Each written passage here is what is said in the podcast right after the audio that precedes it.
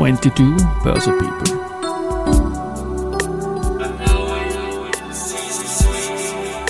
And now in season 3. Presented by VHS.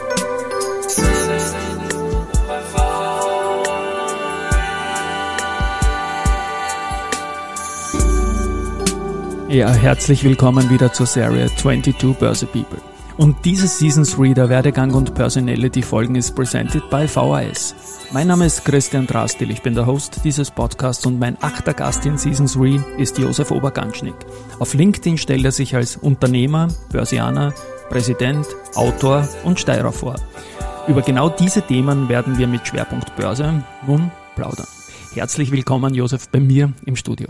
Hallo Christian, freut mich sehr, hier zu sein. Wir lernen uns heute kennen. Wir kennen uns schon eine Zeit über, über LinkedIn und Co. Und das war eigentlich immer ein guter und schneller Kontakt. Und ich bin ja begeistert von dem, was du da so produzierst, auch an Grafiken und Content. Und dazu kommen wir dann. Du bist Börsianer, du bist, ich, ich wiederhole es nochmal, Unternehmer, Börsianer, Präsident, Autor, Steirer. Wir werden das durchgehen, aber ich beginne mit den Wurzeln. Wie bist du überhaupt zu diesen Themen hingekommen? Ich habe gesehen, dein erster Step war Buchhaltung bei einem Steuerberater, Wirtschaftsprüfer in die Richtung. Bitte mal in eigenen Worten, wie es bei dir losgegangen ist. Ja, in die Richtung ist, ist genau richtig formuliert. Ich bin, wenn man es ehrlich sagt, ein gescheiterter Buchhalter. Und zwar damals mit, mit 20 Jahren war mein, mein Wunsch, mit meiner heutigen Frau zusammenzuziehen. Deswegen brauchte man Geld und äh, den ersten Job, was ich eben bekommen habe, war der bei einem Steuerberater, einem kleinen Steuerberater. Und das war relativ klar, dass das langfristig dann nichts für mich ist. Ich bin dazu viel zu ungenau beziehungsweise zu wenig äh, kreativ. Und nach gut einem Jahr hat sich das dann entwickelt, dass ich eben äh, meine Fühler anderwertig ausgestreckt habe und damals eben bei einer kleinen Regionalbank die Chance bekommen habe, wirklich im, im Finanzmarktbereich tätig zu werden. Und war das ein Wunsch schon während der Schulzeit irgendwie, waren da irgendwelche äh, Vibes da, dass man sagt, hey, das, der Finanzmarkt ist spannend für mich? Ehrlicherweise nicht. Äh, das heißt, ich bin da reingekommen, äh, völlig planlos. Äh, ich habe da damals ein Bewerbungsgespräch gehabt, da war auf der einen Seite jemand vom, vom Wertpapier Settlement, also die mhm. Abwicklung von Wertpapieren. Auf der anderen Seite ist jemand gesessen von der Front, der den Wertpapierhandel und die Kundenbetreuung gemacht hat. Und die zwei haben mir nach dem Bewerbungsgespräch die Frage gestellt, na, was wären eher was für dich? Wäre das eher das Settlement oder eben die Front? Ich habe es halt ehrlicherweise beantwortet und gesagt, ich weiß es nicht, ich habe weder dort noch da gearbeitet. Ich könnte mir beides gut vorstellen, aber die haben drauf gedrückt und ich habe mich dann einfach intuitiv eben für die, für die Front, also sprich für den Wertpapierhandel und die, die Kundenberaterbetreuung äh, entschieden und bin sehr froh darüber, diesen, diesen Schritt damals in die richtige Richtung gemacht zu haben. Und die, die erste Wertpapierstation, die du eingegeben hast, selbst auf LinkedIn, und da handle ich mich ja immer durch, ist quasi Head of Fund Management. Das wird es nicht gleich gewesen sein, nehme ich an. Also wenn du sagst, ich gerne, sag, hey, der, der Junge hat den Mut und sagt, er geht nicht ins Settlement, sondern an die Front, wir machen ihn gleich zum Head. Wie ist, wie ist denn die Geschichte dorthin gelaufen? Ja, ich war die ersten äh, zwei, drei Jahre eben äh, Filialbetreuer und, und Wertpapierhändler ja. und habe damals eben auch noch die Erfahrung gemacht mit dem, mit dem alten äh, Ecos und, und Xetra-System, habe dann eben die, die Börsenausbildung in einer Wiener Börse absolviert und habe mich dann immer weiter und tiefer in dieses Thema hineingegraben. Und um die, um die Jahrtausendwende, also ziemlich an dem Hype der Internetbubble, äh, war dann eben die Chance, ins Portfolio-Management zu wechseln. Also unsere Regionalbank hat damals für, für die Vermögensverwaltung ein eigenes Asset-Management aufgebaut. Und dort hat sich eben dann eben die Chance ergeben, tätig zu werden. Wir waren damals noch ja, einerseits jung, haben noch wenig Erfahrung in dem Bereich gehabt, aber die Chance in so einer kleinen Regionalbank war dann natürlich immens, weil man halt viele Themenbereiche angehen konnte, zu denen man auch als, als Junge hinkommt, ohne dass man da jetzt eine jahrelange oder vielleicht sogar jahrzehntelange Erfahrung braucht, um eben in diesen Bereichen tätig zu werden. Dann lass uns doch gemeinsam noch mal kurz eine Zeitreise in die 90er zurück machen. Ich war da auch in einer Bankfiliale tätig als Wertpapierberater, also das ist parallel. Gehen wir es mal kurz an. Was haben denn die Kunden damals eigentlich von dir, was haben die ja letztendlich von uns wollen? Was waren die Produkte, die die Kunden damals im Filialbereich gekauft haben? Ja, wie gesagt, äh, ich war ja nicht direkt am Kunden, an der Kundenfront, sondern mein Kunde, unter Anführungszeichen, war der Kundenberater. Okay. Das heißt dazwischen geschaltet. Ich komme mit den Fragen, aber das war an und für ja. sich trotzdem eine, eine ähnliche Richtung. Und ich kann mich erinnern, dass damals ja noch äh, vor allem sogenannte Fixed Income oder Anleihenmandate ja. sehr, sehr populär waren. Da sind wir noch mit Ertragserwartungen von, von 6% oder vielleicht sogar mehr hinausgegangen. Und in manchen Dollarwährungen zweistellig, ne? Absolut, genau ja. so ist es. Dann hat es eben als zweite Standardvariante, es ist ähnlich wie in der heutigen Zeit, so, so ein Balance-Portfolio gegeben mit einer ungefähren Aktienquote von einem Drittel. Und ja, die Exoten waren dann halt im Anleihenbereich unterwegs, äh, im Aktienbereich unterwegs und dort halt schwerpunktmäßig auch am, am neuen Markt beziehungsweise auf der Nasdaq. Und das hat man vor allem im, ähm, ich habe begonnen im, jetzt muss ich überlegen, im April 98, also kurz vor der Russland-Krise. Und das hat sich dann so richtig hochgeschaukelt in der, in der Internetbubble und man hat auch gemerkt, dass die Risikobereitschaft während dieser eineinhalb Jahre ja massiv gestiegen ist. Das heißt, die Nasdaq hat sich ja ver-x-facht innerhalb von, von eineinhalb Jahren. Das heißt, da ist eigentlich nicht darum gegangen, äh, hast du ein Talent und findest du die richtigen Aktien, sondern eigentlich war nur die Frage, naja, wie viel Prozent Performance machst du denn überhaupt? Und ich habe damals schon auch die, die erste Erfahrung gemacht, dass das auch mit einem, einem jungen Mann oder mit meinem Ego etwas macht. Das heißt, wenn ich es ehrlich beantworte, habe ich damals wahrscheinlich mehr Selbstvertrauen gehabt als heute nach 25 Jahren.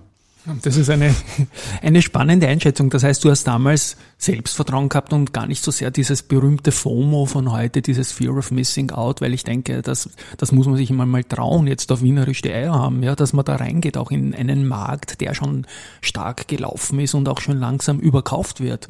War das keine Angst, da irgendwie auch einen Fehler zu machen und ihn letztendlich dann gegen die Wand zu laufen?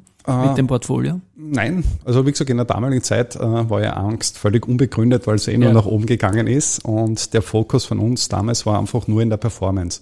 Ich habe es dann auch teilweise von, von Kundenseiten her miterlebt, wo dann vor allem das mit, mit einem großen Leverage äh, gemacht worden ist. Das heißt, dass ich einfach viel Fremdkapital aufgenommen habe und eben mit diesem Fremdkapital dann halt auch spekuliert habe. Und wenn das in die falschen Werte investiert worden ist, dann ist klar, dass spätestens in den Jahrtausenden da das böse Erwachen oder der Kater morgen folgt. Ja, und wie ist der Umstieg dann gelungen? Die Brick-and-Mortar-Welt ist zurückgekommen, die Technologiewerte waren ganz plötzlich wieder out. Sowas geht eigentlich meistens schnell dann. Und es hat Jahre gedauert, bis sich Titel wieder erholt haben. Einige haben sich nie wieder erholt. Und wenn man jetzt zum Beispiel nach Österreich auch schaut, die Welle der IPOs der späten 90er Jahre, da hat kaum jemand überlebt, wenn man jetzt mal sagt.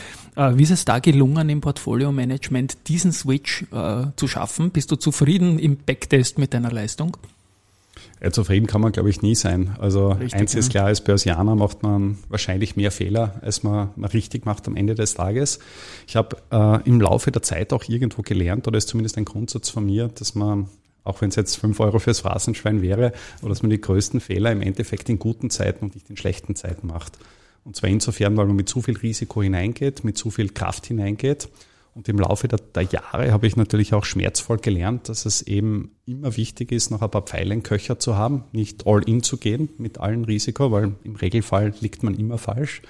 Und Murphys Gesetz schlägt auch doch mehrmals zu, als man, als man glauben möge.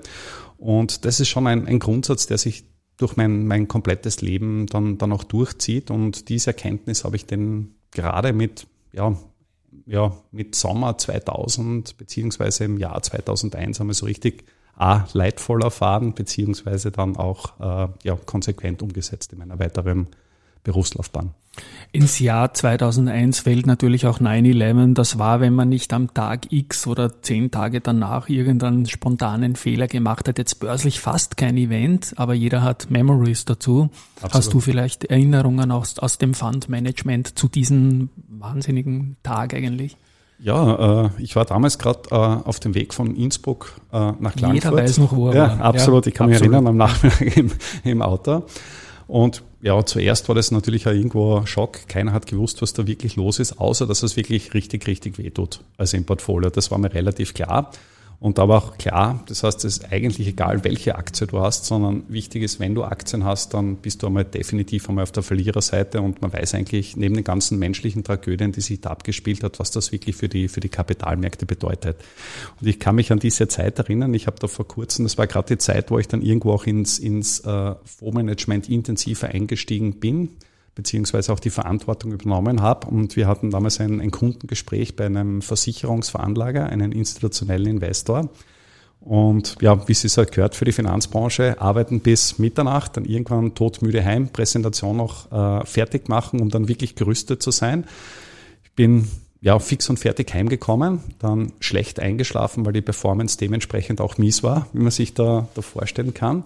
Und ich musste irgendwo um zwei, drei, vier in der Früh aufgewacht sein, schweißgebadet und ich habe nicht mehr gewusst, ob der DAX unter 2000 Punkte gefallen ist oder nicht. Mhm. Damals mhm. hat es noch keine Mobiltelefone gegeben, das heißt äh, schlaftrunken, aufstehen, ins Wohnzimmer tappen. Kann mich noch erinnern, NTV Teletext Seite 201, Börsenkurse checken, ja. durchschnaufen und wieder, wieder ins Bett und dann am nächsten Tag eben dementsprechend performen. Das sieht man, dass ich auch Sport mache. Bei mir ist Teletext 2, 201 OF Teletext und nur Sport natürlich. Ja. Und du bist, ja, wir sind ja beide Sportler, aber den, den, du, die Nullerjahre. Du warst, wie gesagt, Head of Fund Management. 9-11 ist an uns vorbeigegangen. Also die, die Sache fürchterlich, börslich hat sie sich dann schnell wiederholt und dann kam doch ein, eine sensationelle Börsephase, vor allem am Wiener Markt, aber auch für alle anderen etablierten Märkte.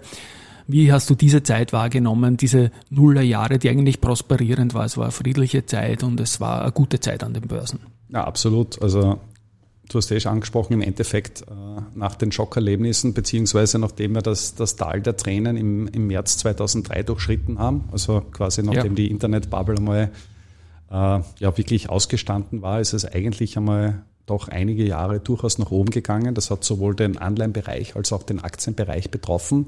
Und für mich als, als Asset Allocator, das heißt, dass man eben unterschiedliche äh, Asset-Bausteine überhaupt in die Portfolios hat, war das natürlich eine, eine sehr gute und, und erfolgreiche Zeit.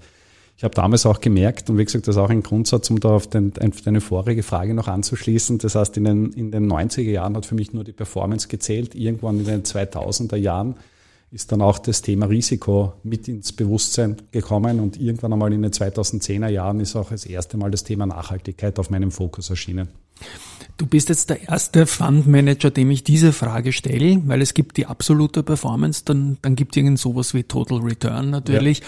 Und dann gibt es auch noch den Mitbewerb, auf den man natürlich schielt. Ja. Äh, wie beruhigend ist es, der Beste unter Fonds zu sein, der vielleicht verliert, sollte das mal der Fall gewesen sein. Also du weißt, wo ich hin will. Man sagt, man hat zwar verloren, aber weniger als die anderen. Aber ich hätte mich da nie freuen können, sage ich trotzdem. Ja. Na, du sprichst mir aus der Seele. Im Endeffekt, äh, der Fondsmanager-Job ist ein hochemotionaler Job. Ja. Also wenn es an den Börsen gut läuft, ist das Wohlbefinden gut. Wenn es an den Börsen mies äh, läuft, dann äh, ja, muss man durchs das Tal der Tränen.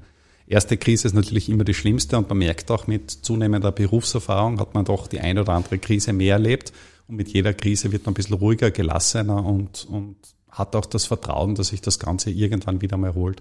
Aber bei Investoren ist es natürlich nie befriedigend zu sagen, okay, ich bin jetzt der Rockstar, ich habe nur minus 15 Prozent verloren und alle anderen haben, weiß ich nicht, minus 17, minus 20 Prozent oder was auch immer verloren. Ja. Das ist eher so, dass man, äh, dass es leichter verziehen wird, wenn man nach oben hin etwas hinten ist. Das heißt, wenn man zum Beispiel nur, nur unter Anführungszeichen plus 15 Prozent Performance gemacht hat über einen Zeitraum, der Markt plus 17 wird eher drüber hinweg äh, gesehen, beziehungsweise das auch gemacht, im Gegensatz zu minus 15 versus minus 17. Definitiv, ja. Und an irgendeiner Stelle im Podcast frage ich auch natürlich nach der privaten Veranlagung, nicht nach der Size, in der du investierst. Aber jetzt haben wir über die, die professionelle Sicht, die du haben musst. Du musst in gewissen Dingen auch einer Benchmark folgen. Du musst investiert sein, weil es der Case vom Fonds ist. Wie bist du privat damit umgegangen und Hand aufs Herz, wie ist da mit den Krisen in den Börsenphasen, die wir besprochen haben und die auch danach noch gekommen sind, in deiner privaten Veranlagung über die Jahre gegangen? Ja, das ist eine, eine sehr interessante Frage, äh, die ich natürlich auch gerne beantworte. Das freut mich. Ich habe mich irgendwann einmal äh, eh um die Jahrtausendwende, ich kann es nicht mehr genau sagen, aber es muss auch um den, um den Dreh 2001 gewesen sein, davon verabschiedet, wirklich in Einzeltitel zu investieren. Einfach aufgrund meiner Verantwortung verantwortungsvollen Position beziehungsweise auch dem, dem Compliance-Thema, dass man als Fondsmanager dann halt irgendwo die privaten Investments von den beruflichen Investments trennen sollte beziehungsweise sogar trennen muss, mhm. in meiner Wahrnehmung. Und insofern habe ich mir angewöhnt, ausschließlich in eigene Fonds zu investieren, solange ich eben, eben selbst Fonds verwaltet habe. Und eine gewisse Affinität habe ich schon immer zu, zu Aktien gehabt. Das heißt, ich habe äh, ja, seit ich mich erinnern kann, immer einen, einen absoluten Fokus auf, auf Aktien gelegt bin auch jetzt äh, zu 100 Prozent in Aktien investiert und Cash und fahre dementsprechend meine Asset Allocation. Wobei, wie gesagt, ich habe da einen, einen eher aggressiven Ansatz äh, von, der, von der Investorenseite her, plus dann auch den, das Urvertrauen, dass eben das höhere Ertragspotenzial im Endeffekt mit der einen oder anderen schlaflosen Nacht bezahlt werden muss. Das gehört dazu. Ja, ein kleiner Sidestep ins Jahr 2022, weil same hier, was die Veranlagung betrifft. Ich bin auch Aktien und Cash, wenn ich Zertifikate jetzt eher zu den Aktien mhm. äh, nehme oder Derivaten, je nachdem, ähm, wie man es jetzt sehen will. Für mich wären jetzt schon langsam die Anleihen wieder spannend, weil das Cash natürlich auch nach Verzinsung sucht. Wie stehst du zu dem Thema eigentlich, Anleihen jetzt in der privaten Veranlagung jetzt schon langsam zu nehmen? Das ist ein bisschen eine Markteinschätzung jetzt. Ja, also wie gesagt, Anleihenbereich bin ich inso, insofern äh, noch etwas skeptisch. Und zwar, ja. wir befinden uns ja in einem großen Zinsanhebungszyklus. Wir wissen auch nicht, wohin die Inflationsreise geht. Also zum Zeitpunkt unserer Aufnahme sind ja vor kurzem die äh, neuen Inflationszahlen ja. rausgekommen mit plus 11 Prozent. Prozent in Österreich, beziehungsweise, wenn ich es richtig im Kopf habe, 10,7 Prozent in der Eurozone. Und ja, es ist einfach davon auszugehen, dass die Notenbanken weiter die Zinsschraube nach oben drehen werden. Jetzt ist so, dass im Anleihenbereich ähm, die Zinssätze schon sehr attraktiv sind, gerade was diese schlechteren Bonitäten äh, betrifft. Das heißt, wenn ich dann Corporate Bonds im Investment Grade oder vielleicht auch im Yield-Bereich denke, Allerdings glaube ich, dass, aber ich gesagt, das ist meine subjektive Meinung und auch den Zusatz, ich äh, bin ein, ein wahrscheinlich sehr schlechter Prognostiker, also insofern das nicht für bare Münze nehmen, dass eben äh, dort durchaus noch Potenzial ist, äh, dass es eben zu weiteren Kursverlusten kommt. Wir haben ja heuer äh, das schlechteste Börsenjahr seit, ja, seit zumindest einmal zwei, drei Jahrzehnten. Ja, was wir ich hier glaub, sehen. Irgendwer hat so gesagt, seit 100 Jahren sogar, ja, ja, in irgendeinem deutschen Podcast. Ich weiß nicht genau, ob stimmt. Ja. Kannst dir, Aber, äh, ich kann ja. dir sagen, ich habe jetzt unlängst eine, eine Grafik vom Bloomberg Global Aggregate Index gesehen, der ja. ja die größten Anleihen der Welt äh, zusammenfasst und der hat heuer minus 22 Prozent verloren, wohingegen der Gesamt äh, oder das schlechteste Jahr bisher im einstelligen Minusbereich war, das war 1999. Das heißt, da sieht man schon, schon irgendwo das Ausmaß.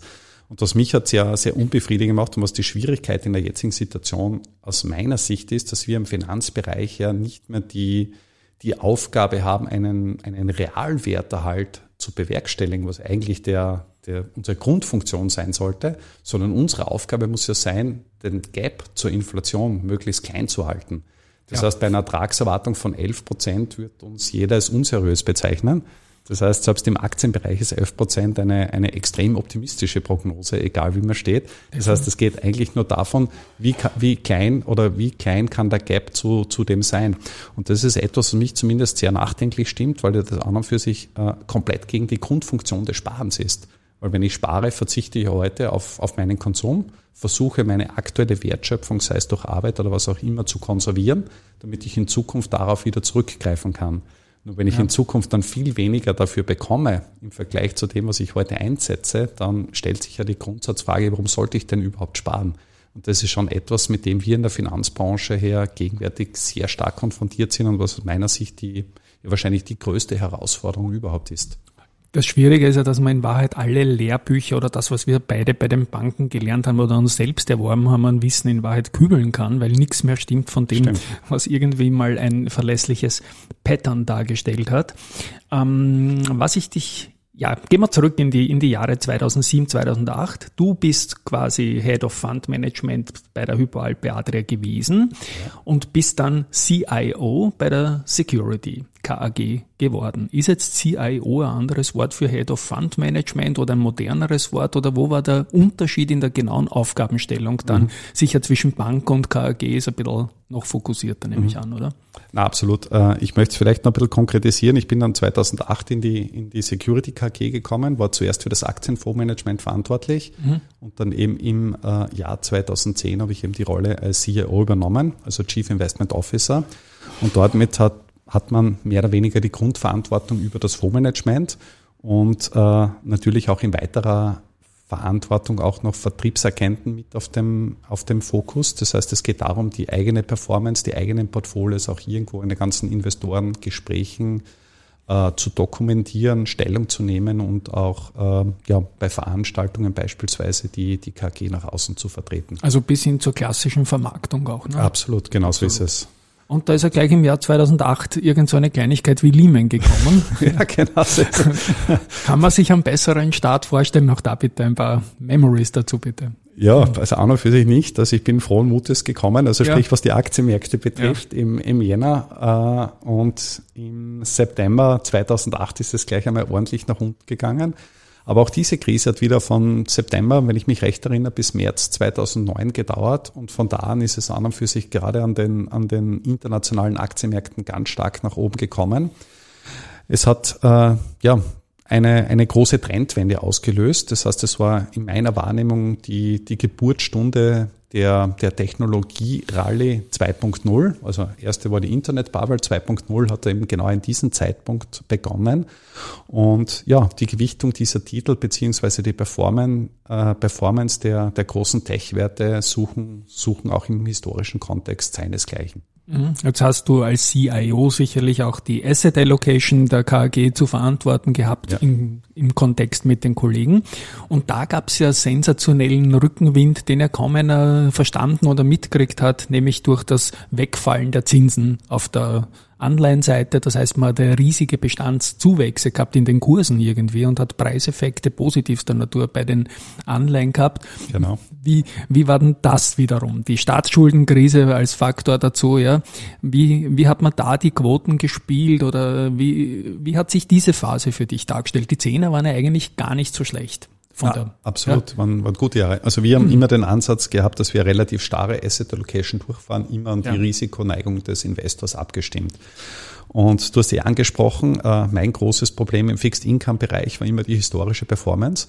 Weil wenn, man, wenn ich dir sage, okay, du hast die letzten drei Jahre fünf Prozent pro Jahr verdient beispielsweise, aber deine Ertragserwartung ist nur 0,5 oder einen Prozent, ja. dann widerspiegelt einfach das, was man in, in die Zukunft schon relativ klar prognostizieren kann mit dem, was man in der Vergangenheit gesehen hat, in keinster Weise überein. Und das ist natürlich genau das, das Hauptproblem, dass eben äh, viele Anleihenprodukte dann über die vergangene Performance verkauft wurden. Und dass es auch für mich in meiner Rolle als CEO extrem schwierig war, bei Investoren äh, auch dort ein, ein Bewusstsein zu schaffen, dass man auch mit Anleihen wirklich viel Geld verlieren kann und im Gegensatz zum Aktienbereich kann ich ja die Cashflows ja sehr genau prognostizieren. Das heißt, wenn die Anleihe nicht default geht oder in Konkurs geht, dann weiß ich genau, wie viel bekomme ich jedes Jahr Zinsen und am Ende des Tages bekomme ich 100 von meinem eingesetzten Kapital zurück. Und wenn ein Bond jetzt mit 200 bewertet ist und der in, weiß ich nicht, in 15 Jahren ausläuft, dann weiß ich, dass ich innerhalb von 15 Jahren von einem Kurs von 200 auf 100 zurückgehen werde, sofern die Anleihe nicht default geht. Und da ist der Pfad schon, schon sehr klar vorgezeichnet. Ich springe jetzt gleich ins Jahr 2020. Du hast dich selbstständig gemacht ja. mit Oberganschnick Financial Strategies. Ähm, war das irgendwie auch ein Covid-bedingter Punkt, das jetzt da, oder war das schon länger geplant gehabt? Puh, das ist jetzt eine schwierige Frage. Ich glaube, da, da, spielt in meinem Fall äh, wirklich, wirklich vieles Wein. Und zwar 2020, da war ich 43. Das heißt, da wahrscheinlich eine, eine klassische Midlife-Crisis, wenn man das so will. Ich komme aus einer, einer Unternehmerfamilie und mich hat es immer extrem fasziniert, äh, wie meine Eltern überhaupt äh, gehandelt haben. Das heißt, der Fokus ist darauf gerichtet gewesen, dass irgendwann einmal in ferner Zukunft die nächste Generation übernimmt und dementsprechend war das komplette Handeln extrem langfristig ausgerichtet.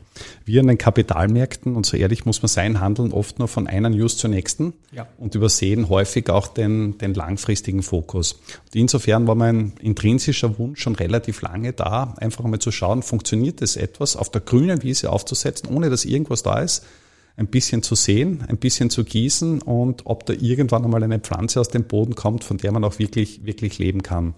Und 2020 hat sich dann eben für mich eine, eine gute Möglichkeit äh, geboten. Wir haben uns in den 2010er Jahren, also ich habe da genau ein Jahrzehnt der CEO äh, abgeschlossen. Wir waren die stärkst wachsende Kapitalanlagegesellschaft in Österreich.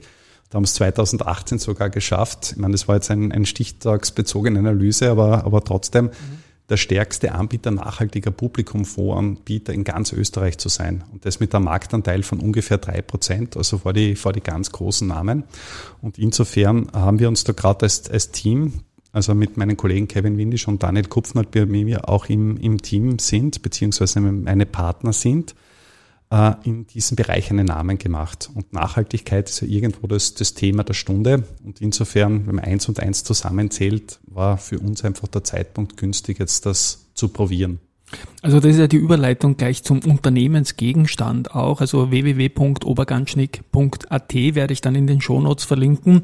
Josef, führ bitte noch kurz ein bisschen detaillierter noch aus, was ihr anbietet, was ihr macht und ob ihr euer Angebot an Instis und Private oder an beide oder, oder an, an wen richtet sich mhm. euer nachhaltiges Angebot, weil so viel weiß ich. Ja, ja.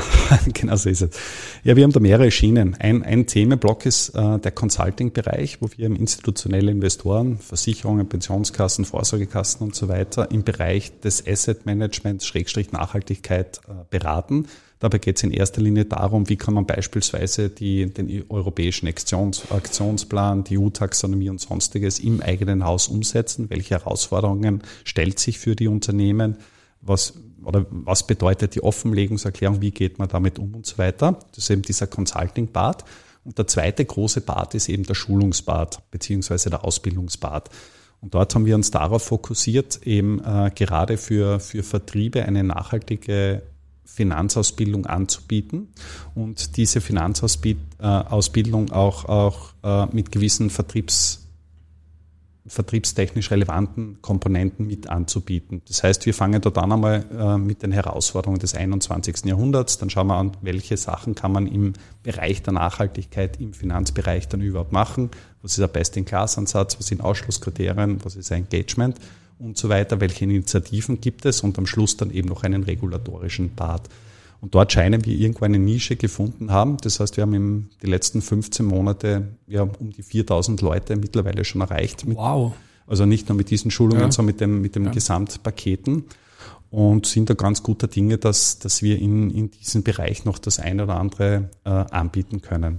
Und als, als Herzensprojekt ist mir noch eine, ein, ein wichtiges Anliegen, eben auch die Finanzbildung überhaupt äh, deutlich zu verbessern. Und insofern haben wir die Marke Ecobono gegründet, wo wir eben für Privatpersonen unser Wissen, unsere Kapitalmarkterfahrung anbieten wollen und ihnen in relativ kurzer Zeit ein Rüstzeug in die Hand geben, um ihre eigenen Finanzen am Ende des Tages in den Griff zu bekommen. Dann werden wir dann auch noch in den Shownotes verlinken, Ecobono. So, ich habe gespoilert, meine Hörerinnen und Hörer, Unternehmer, Börsianer, Präsident, Autor, Steirer. Steirer, glaube ich dir, Unternehmer haben wir besprochen. ja, nein, nein, ich bin, ich bin, ja, du, äh, Unternehmer haben wir jetzt besprochen, Börsianer haben wir ausführlich gesprochen, Präsident und Autor. Haben wir noch zu machen, bitte? Präsident, bitte. Ja, ich habe die, die ehrenvolle Aufgabe, äh, Präsident von einem Wirtschaftsethikclub mit dem Namen Ethico zu sein.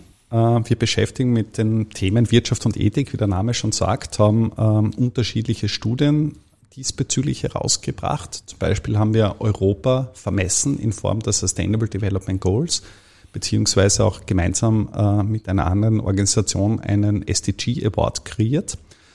Und ja, dementsprechend, dementsprechend bin ich froh, dass wir eben genau meine zwei Herzensthemen, also auf der einen Seite das Thema Nachhaltigkeit und das Thema Wirtschaft irgendwo in Einklang bringen kann und dort dann zumindest einen kleinen Beitrag äh, dazu leisten kann, um das ein bisschen zu verbessern. Und das zweite Thema, was du eben angesprochen hast, war noch das Thema Autor. Autor genau. Ja, ich habe die, die letzten Jahre ja ein bisschen eine, eine Liebe zum, zum Buch entdeckt, also nicht nur in, in passiver Form, sondern auch in aktiver Form, also in Schreibform. Das Ganze hat irgendwann einmal begonnen im äh, März 2000, als ich eben äh, mit einem befreundeten Chefredakteur zusammengesessen bin. Das war gerade der, der Ausbruch der Corona-Pandemie beziehungsweise dem Shutdown. Und äh, ich habe mich damals committed, die ersten 100 Tage in Form eines Tagebuchs zu dokumentieren. Und der Ursprung des Gedanken war es, dass ich irgendwann einmal auf einer Unibibliothek äh, einen Zeitzeugenbericht aus der großen ähm, Inflationsphase in den 1920ern gefunden habe und die haben sie irgendwie komplett anders gelesen als das, was man dann quasi im Nachgang in den Fachbüchern und Geschichtsbüchern liest. Und insofern war es mir ein Anliegen, eben die ersten 100 äh, Tage auch so zu dokumentieren. Also einerseits, was passiert an den Kapitalmärkten, beziehungsweise wie geht es mir als Privatpersonen überhaupt und, und was bedeutet das überhaupt für uns, um irgendwo auch ein gewisses Stimmungsbild in, in, diesen, in diesen Tagen darzustellen. Ich glaube, das war die kleine Zeitung, können genau, wir ruhig so nennen, und das war das Tag, Tagebuch eines Börsianers, genau. oder? Und jetzt gibt es ein Logbuch eines Börsianers, ist noch immer die kleine Zeitung. Genau. Und was ist da jetzt das Thema? Äh, Im Endeffekt ist das eine, eine kleine Fortführung äh, Führung des Tagebuchs. Es geht einfach darum, einen wöchentlichen Marktbericht äh, zu, zu schreiben, äh, speziell für Privatpersonen, um einen guten Überblick über die Finanzmärkte beziehungsweise die, die Geschehnisse äh, zusammenzufassen und den Lesern zur Verfügung zu stellen. Du hast ja perfekte Grafiken. Also sage ich jetzt mal, das ist meine Einschätzung und ich sehe das ja täglich auf LinkedIn. Du tust da meiner Meinung nach unglaublich viel an, um diese Grafiken auch zu gestalten. Wie schafft man das täglich? Äh, ein Thema zu finden in einer doch Welt, wo es in Wahrheit immer wieder ums Gleiche geht und diese Vielfalt zu finden. Wo recherchierst du das und wie viel Zeit kostet sowas? Ja, mittlerweile relativ wenig und zwar insofern, weil es in meinen Tagesablauf äh, integriert ist. Das okay. heißt, ich lese ähnlich wie du wahrscheinlich berufsbedingt sehr viel. ich höre. Ich, oder genau, du hörst viel, ja. Genau, habe ich einen Vorteil, ja, genau. einen Vorteil, dass ich Definitiv, Grafiken ja. sehe zumindest. Ja. Und wenn man eben Grafiken äh, irgendwo unterkommen, beziehungsweise auch interessante Themen unterkommen, dann lege ich mir das irgendwo gedankenmäßig in, in Online-Notizbüchern zur Seite und dementsprechend habe ich immer einen, einen relativ breiten Fundus, den ich auch gerne teile. Und mich freut es vor allem bei LinkedIn, dass man da eben äh, gewisse Themen, also mein Schwerpunkt ist eben Gesellschaft, Wirtschaft und Finanzmarkt, äh, mit unterschiedlichen Leuten, mit unterschiedlichen Expertisen einfach diskutieren kann und dementsprechend auch das eigene Weltbild ein bisschen erweitert. Dann habe ich da noch vor mir liegen und danke, dass du mir eins mitgebracht hast. Ich nehme das große Buch, Tagebuch eines Börsianers Corona Crash 2020. Das hat glaube ich, mehrere hundert Seiten auf jeden Fall. Ja. Fast 500, knapp 500 Seiten. Wie lang sitzt man so am Buch? Wie gesagt, ich habe es geschrieben äh, vom, also zwischen März und Ende Juni 2020 täglich. Okay. Äh, und das ist quasi das, wow. Einerseits die Kolumne, dann habe ich mir noch die aktuellen Finanzdaten, Covid-Daten plus dann eben die News herausgefiltert, die mir einfach während des Tages untergekommen sind, um da mehr oder weniger ein Gesamt Bild zu haben. Das heißt, jeder Tag hat dann vier Seiten plus eine Monatszusammenfassung und dann ist man genau auf diesen, diesen Umfang. Wunderbar. Na, ich liebe sowas, werde ich auch noch in den Shownotes verlinken, ist dann der dritte Link dazu. Und die abschließende Frage ist eigentlich auch immer die gleiche. Äh, lieb gemeint und in deinen eigenen Worten, der gescheiterte Buchhalter ist dann quasi in der Finanzbranche gelandet. Ähm, was rätst du äh, jungen Leuten, die in unserer Branche tätig sein wollen? Ist das gescheit? Äh, wie sollen wir es angehen? Oder ist das alles nur typbezogen? Muss man was studieren oder Initiativ bewerben irgendwo? Was meinst du da? Mhm.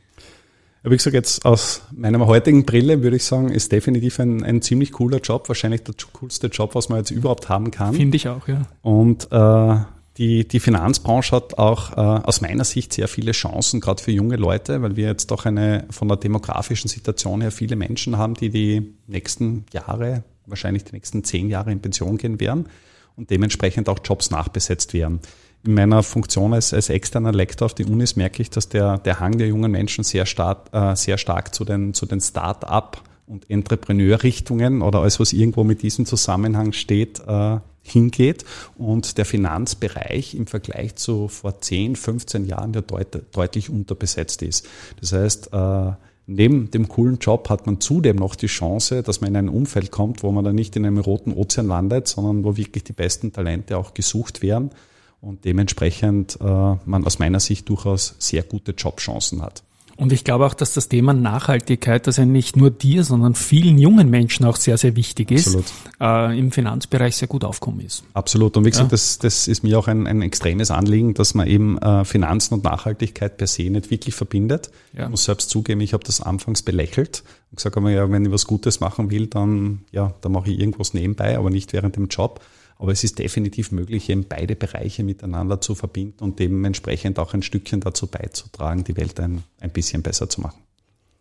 Ich spiele den Jingle. Wir sind in der Zeit sehr weit fortgeschritten. Ich hätte noch eine Stunde mit dir weiter plaudern können. Ich habe eine Riesenfreude gehabt mit dem Gespräch, habe mich wohlgefühlt.